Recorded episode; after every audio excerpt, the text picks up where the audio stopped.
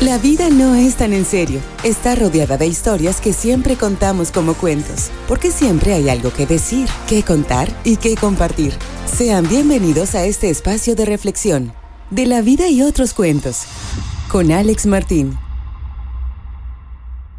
Hola, ¿qué tal? Soy Alex Martín y realmente me da mucho gusto poder estar contigo en otro episodio más de De la vida y otros cuentos.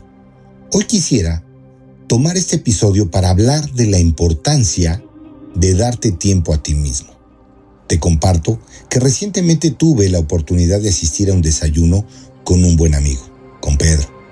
Y la verdad es que pasamos un momento no solo de convivencia, sino que tuvimos una verdadera charla filosófica, un intercambio de pensamiento crítico y alternativas a los diferentes momentos que vivimos cada día. Y con esto pues me lleva nuevamente el pensamiento a la importancia que representa tomar tiempo para mí mismo.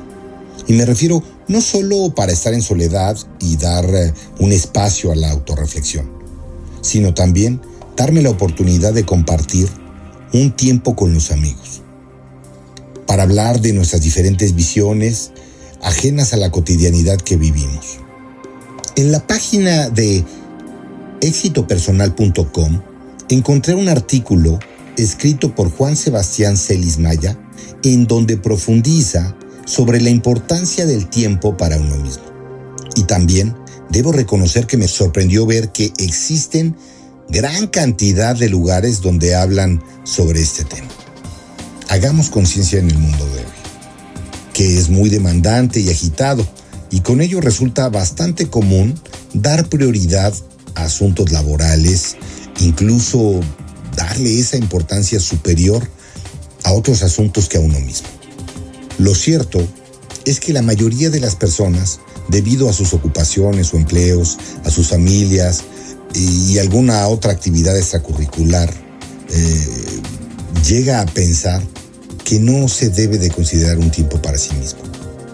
Incluso Tal puede llegar a representar las exigencias laborales o familiares que existen múltiples casos de personas que pueden llegar a sentirse culpables por el hecho de dedicarse algo de tiempo a solas.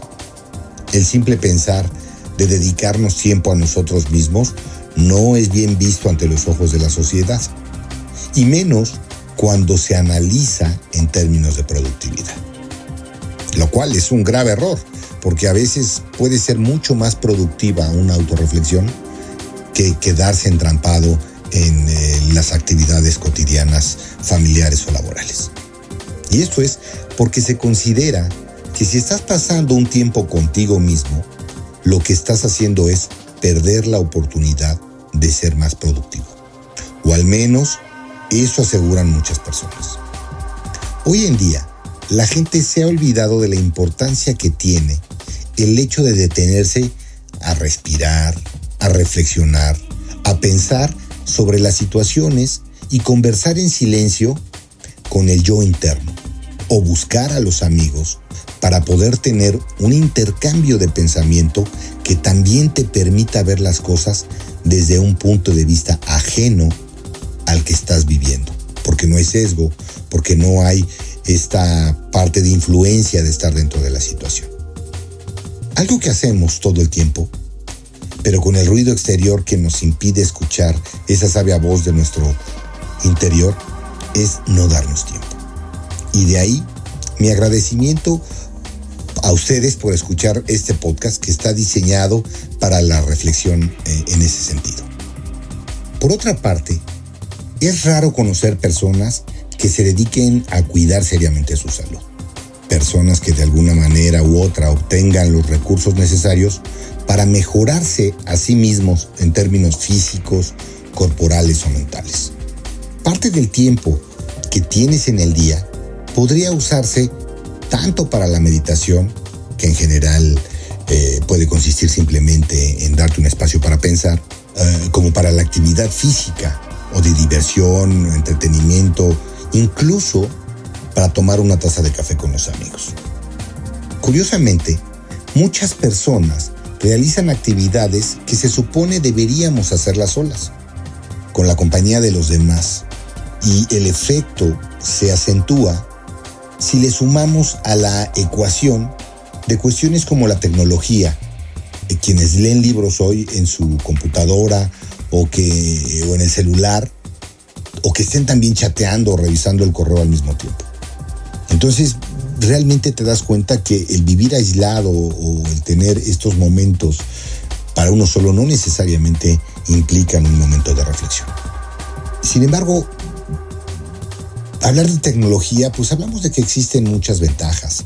Sin embargo, se pueden ver eclipsadas con desventajas como las que nos impiden gozar de la paz que supone estar solos y dedicados de lleno a algo en especial, que puede ser ese tiempo para ti mismo. En ocasiones, es mucho más necesario dejar el ajetreo del ruidoso mundo exterior y tomar un respiro para volver a agarrar energía y, afrontar mejor las situaciones, a pensar, a reflexionar con más detalle sobre algún punto en particular. Cuando nos dedicamos tiempo a nosotros mismos, obtenemos claridad, pensamientos de una manera diferente a cuando los estímulos del entorno afectan la comunicación interna. Y por lo regular, no discutimos, ni argumentamos, ni negociamos, pues la mayor parte del tiempo defendemos nuestra propia manera de pensar. Esto, indefectiblemente, nos lleva a contar con una mentalidad conclusiva, poco lógica y poco objetiva. Y es justamente este tipo de mentalidad lo que no nos permite solucionar los problemas o tomar decisiones equivocadas. Sin embargo, cuando tomamos un tiempo para pensar de manera eh, autónoma o solitaria, eh, o hacer una reflexión o un tiempo para nosotros mismos, hablamos de una manera diferente de solucionar los problemas, de tomar muchas veces decisiones de una manera magistral. Es difícil comunicar nuestras ideas a los demás y hacer que, aparte de comprenderlas, las acepten. Más difícil aún es buscar apoyo necesario para poder llevarlas a cabo. En la comunicación intrapersonal, todas estas y otras desventajas desaparecen y evolucionamos como personas, pues como lo mencioné anteriormente, solo nos dedicamos a proteger nuestros puntos de vista, a defenderlos. Entonces no es posible adquirir un gran autoconcepto si no contemplas lo que tu mente o tu subconsciente tiene listo para decirte a ti mismo. De ahí esta importancia de darse el tiempo a uno mismo. Entonces se vuelve imprescindible eh, que te des cuenta que tú eres lo más importante eh, que cualquier otra persona en el mundo. Debes ser tú tu propia prioridad. Si estás pasando por encima de ti mismo para agrandar o satisfacer a alguien más, o si de alguna manera estás esforzándote demasiado por otros, pues algo debe de cambiar. Recuerda que tu prioridad como lo he dicho, eres tú mismo. Si estás en armonía contigo mismo, puedes brindar armonía a los demás. Si tienes claridad con tu propia mente, puedes afrontar las situaciones y a las personas con mucho más claridad. Y en general, si existe bienestar en tu interior, existirá bienestar en tu exterior. Sin importar qué tantas ocupaciones tengas, siempre podrás tomar eh, de vuelta parte del tiempo de tu día para ti. No es un tiempo perdido, no es una falta de productividad y no es innecesario. Créeme, cuando empieces a dedicarte mucho más tiempo, verás como tu vida será mucho más amena en todos los sentidos. Y además, tú y los demás comenzarán a notarlo. Basta ya de pensar que eso es un egoísmo. Pues sí, es necesario incluso para mejorar también nuestras relaciones interpersonales. Cuando permites que tu mente se concentre en algo más que el trabajo, verás que te ayuda a cambiar la perspectiva que uno no puede ver cuando está tan inmerso en las situaciones. Es como si estuvieras hundido hasta las rodillas en un banco de arena movediza. En libera.pe encontré tres simples pasos para comenzar a tener algo de control en nuestro tiempo. Y bueno, aquí te los quiero sugerir y los quiero compartir contigo porque siento que te ayudarán para darte cuenta que lo más importante siempre es esto.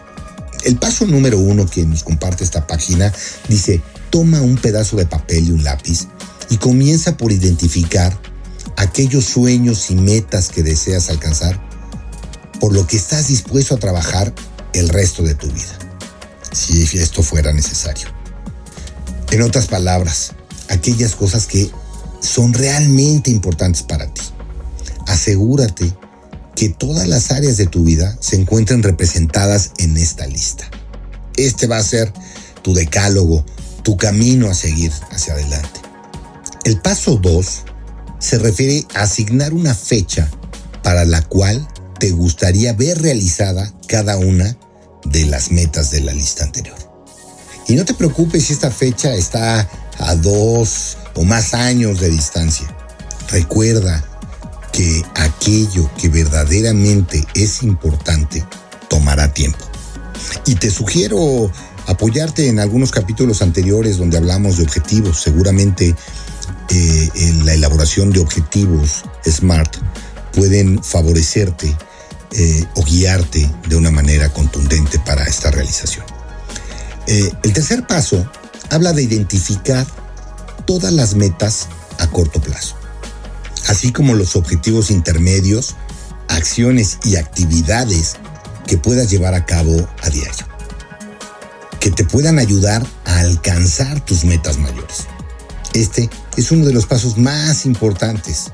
Una gran meta que no pueda traducirse en actividades diarias realmente no tiene ningún sentido, ya que las actividades diarias son las que nos proporcionarán las acciones y el camino a seguir. Yo estoy seguro que si te das estos tres pasos y actúas, podrás estar seguro que hay una correspondencia entre tus actividades diarias, tus sueños, tus metas, y que va a ser muy congruente con tus valores. Recuerda que solo cuando tus actividades diarias estén de acuerdo con tus prioridades más importantes, podrás experimentar un verdadero equilibrio de vida. Dedica un tiempo diario o a la semana para realizar algo que realmente te plazca, sea solo o con tus amigos. Leer, cocinar en casa algo nuevo, acudir a alguna clase de yoga, ahora tan de moda, ejercitar alguna afición, sea en casa o en un espacio abierto, hacerte una manicura, lo que sea que te reconforte y te recargue de pilas. Trata de que el tiempo que te dediques sea de calidad, sin prisas, sin otras preocupaciones en la cabeza, sin remordimientos de ello. De verdad, considera una parte importante del tiempo a ti mismo compartir tiempo con tus amigos. Y bueno, para resumir y lograr sacar tiempo para uno mismo, se requiere tener en cuenta eh, algunas premisas como estas que te voy a mencionar. Considera que mereces dedicarte tiempo a ti mismo. Dedica tiempo a cuidar tu cuerpo. Tu imagen te fortalece. Realiza a diario actividades que consideres placenteras para ti. Practica la meditación y la autorreflexión cada día. Algo bien importante, hace respetar y establece tus límites. Mantén de verdad algo de vida social fuera del entorno familiar. Siempre es saludable y por eso la insistencia será por mi, mi grata experiencia que tuve en ese desayuno con Pedro, que recomiendo ampliamente que te, des un espacio con los amigos para comentar desde el punto de vista diferente, ¿no? Y, tener otra perspectiva de gente ajena a las situaciones que, que sean cotidianas, ¿no? Y bueno, pues eso me hace pensar eh, o, ir hacia un tema ya también, si vas a dedicar un poco de tiempo eh, para leer, pues un tema de literatura clásica, ¿no? Haciendo referencia a nuestro tema de hoy eh, sobre las reflexiones y esto, pues me vino a la mente un personaje conocido, más bien llamado Esopo. Y seguramente algunos de ustedes lo recordarán con gusto por sus relatos cortos y sus grandes enseñanzas. Y quiero decirles que Sopo fue un escritor griego. Uno de los más antiguos géneros de la literatura universal es la fábula. un tipo de relato de verdad breve, protagonizado por animales o seres inanimados, eh, y que están personificados y cuya finalidad didáctica se explica a través de una moraleja final. La Grecia clásica atribuyó a Esopo la invención de este género, al igual que le asignó a Homero la paternidad de la épica. Y hasta muchos siglos después, no se dudó de la existencia efectiva de ambos, señalando además la perfecta antítesis entre las dos figuras. Homero como cantor de las gestas de los héroes y Esopo como un retratista de la plebe, de las debilidades humanas bajo el aspecto de los animales. En ambos casos, numerosas eh, ciudades se disputaron el honor de ser la cuna de ambos. Hay pocos datos seguros eh, que exigen sobre la biografía de Sopo. Y ya en la época clásica, el personaje real se vio rodeado de elementos legendarios, quedando definitivamente cubiertos por ficción y por la fantasía cuanto se pudo tener desde el punto de vista histórico. Ello no ha de llevar forzosamente a refutar su existencia, ya que un historiador de tanto crédito como Herodoto lo describe como un esclavo de un ciudadano de Samos que había vivido en la centuria anterior. Según una tradición muy difundida, Esopo nació en Frigia, aunque hay quienes lo hacen originario de Tarsia, Samos, Egipto o Sardes, o sea, no hay mucha claridad al respecto sobre el círculo de una gran cantidad de anécdotas e incluso descripciones sobre su físico que se hayan reconocidas en la vida de Sopo y que están publicadas alrededor del siglo XIV, eh, frente a una recopilación de fábulas que fue preparada por un monje benedicto que se llama Máximo Planudes. Así se cuenta entonces que Sopo fue un esclavo de un tal Janto, Janto de Samos, y que le dio libertad. Y debido a su gran reputación por el talento para el apólogo, eh, Cresto lo llamó a su corte y lo colmó de favores y lo envió después a Delfos para consultar el, oráculo y para ofrecer sacrificios en su nombre y así poder distribuir recompensas entre los habitantes de aquella ciudad. Y bueno, pues al final Esopo, irritado por los fraudes y la codicia de aquel pueblo, de los sacerdotes, es que eh, Esopo dirige su sarcasmo y se limita a ofrecer a los dioses los sacrificios mandados por Crespo. Y devolvió a este príncipe todas las riquezas destinadas para los habitantes de Delfos.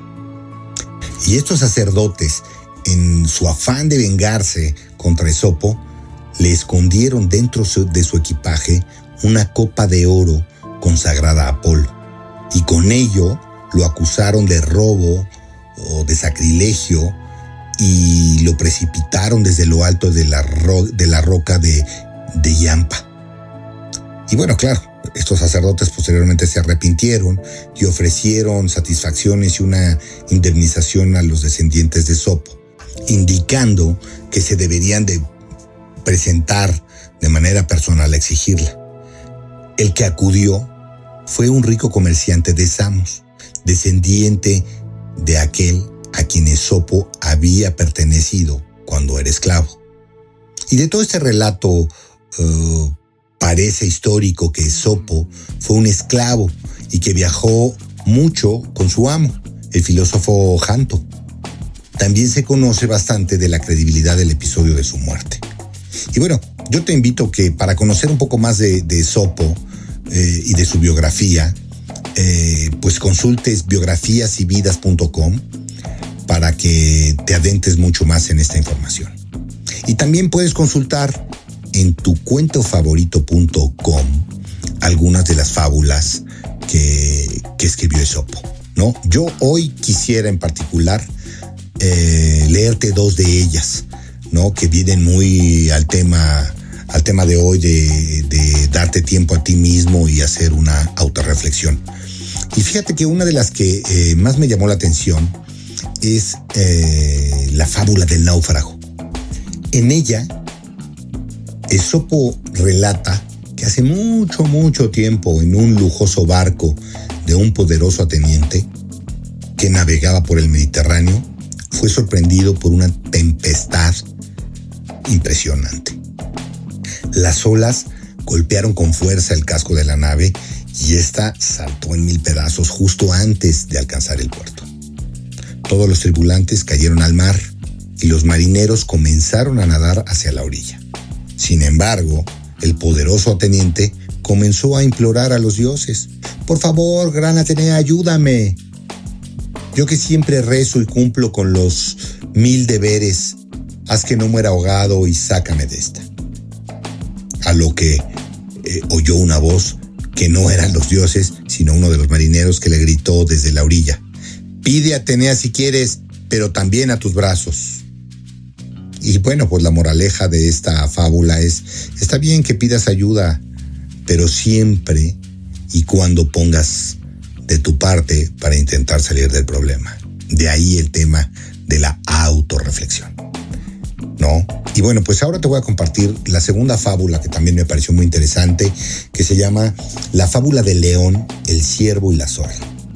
Y dice así, estando enfermo el león, ordenó a la zorra que trajera al ciervo, pues tenía hambre y debía recuperar sus mermadas fuerzas. La zorra encontró al ciervo y le dijo, el león está a punto de morir y te ha designado como su sucesor porque el león cree que la pantera es muy temperamental, el tigre un fanfarrón y el oso demasiado lento y torpe. Siguió contándole que el león pensaba que un ciervo era esbelto, fuerte y noble, y por tanto sería un sucesor ideal. Mientras el ciervo pensaba, le dijo la zorra, como consejero del rey león, te pido que me sigas y lo acompañes en su lecho de muerte. La vanidad del siervo hizo que lo acompañara y justo cuando estaba entrando a la cueva del león, este se abalanzó sobre él tocando la oreja del siervo con la boca. Como el león estaba enfermo y débil, el siervo consiguió zafarse y salió corriendo escapando del peligro. El león le dijo a la zorra, utiliza tu astucia y tráelo otra vez. La zorra respondió, será difícil, pero lo intentaré. Y se fue siguiendo las huellas del ciervo. Cuando lo encontró le preguntó, ¿por qué te has ido? El león iba a comentarte los secretos del buen gobernante, pero al oído. Y ha salido corriendo. Ahora está pensando en que quiere hacer de rey al lobo. Vente conmigo a ver si podemos convencer al león no seas desconfiado y sé humilde, no seas cobarde, para que éste no elija a otro animal como rey. El siervo pensó en ser rey y acompañó a la zorra a la cueva de nuevo. En el mismo momento que entró, el león se echó encima, pero finalmente se devoró a la zorra. Moraleja. Intenta que el ansia de los honores y halagos no perturbe tu buen juicio. Y con esto quiero concluir estas dos fábulas de Sopo haciendo este tema de la autorreflexión, de la confianza en uno mismo y en darse tiempo a uno mismo. No olvides enviarme tus comentarios y recuerda darnos tu opinión a través de mi Instagram en De la Vida y otros cuentos, todo junto en minúsculas, guion bajo oficial. Y también puedes enlazarme a través de mi WhatsApp eh, en el 55 30 41 70 79. Yo soy Alex Martín y nos escuchamos hasta la próxima. Recuerda que la vida no es tan en serio. Está rodeada de historias que siempre contamos como cuentos. Porque siempre hay algo que decir, que contar y que compartir. Esto es, de la vida y otros cuentos. Gracias por acompañarnos en De la vida y otros cuentos. Te invitamos a comentar, a que le des un me gusta y a compartir esta publicación. Escríbenos a contacto arroba defrag.mx. Escúchanos en la próxima emisión. Búscanos en Spotify, iHeartRadio y TuneIn. de la vida y otros cuentos es una producción de defrag.mx.